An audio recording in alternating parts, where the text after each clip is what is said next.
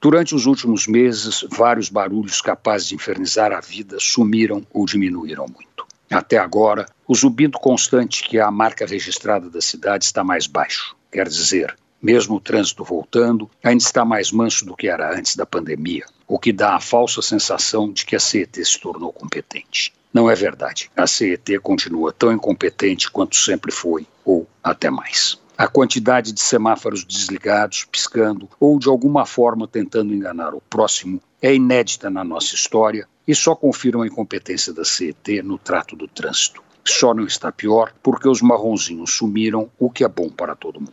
Voltando ao tema, alguns barulhos diminuíram muito ou praticamente sumiram, como aconteceu com o ronco das turbinas dos aviões. Durante meses, a falta do barulho dos aviões passando pelo corredor do Rio Pinheiros fez diferença no ouvido das pessoas. Alguns se sentiram aliviados, outros sentiram falta. Cada um reagiu de uma maneira diferente, de acordo com suas manias, neuroses, hábitos ou simples implicância. De qualquer forma, a falta do barulho dos aviões decolando e pousando em Congonhas é um fato novo e desestruturante na vida da cidade. Alterou a rotina e a percepção da realidade. Estudiosos, historiadores, sociólogos, psicólogos, psiquiatras e curiosos em geral vinham se debruçando sobre o tema e seus impactos na vida da comunidade. A falta do barulho das turbinas quebrou as referências espaciais, modificou as percepções. Graças a Deus, os aviões estão voltando a pousar e decolar de Congonhas. Quanto mais, melhor. Santo barulho que leva à loucura,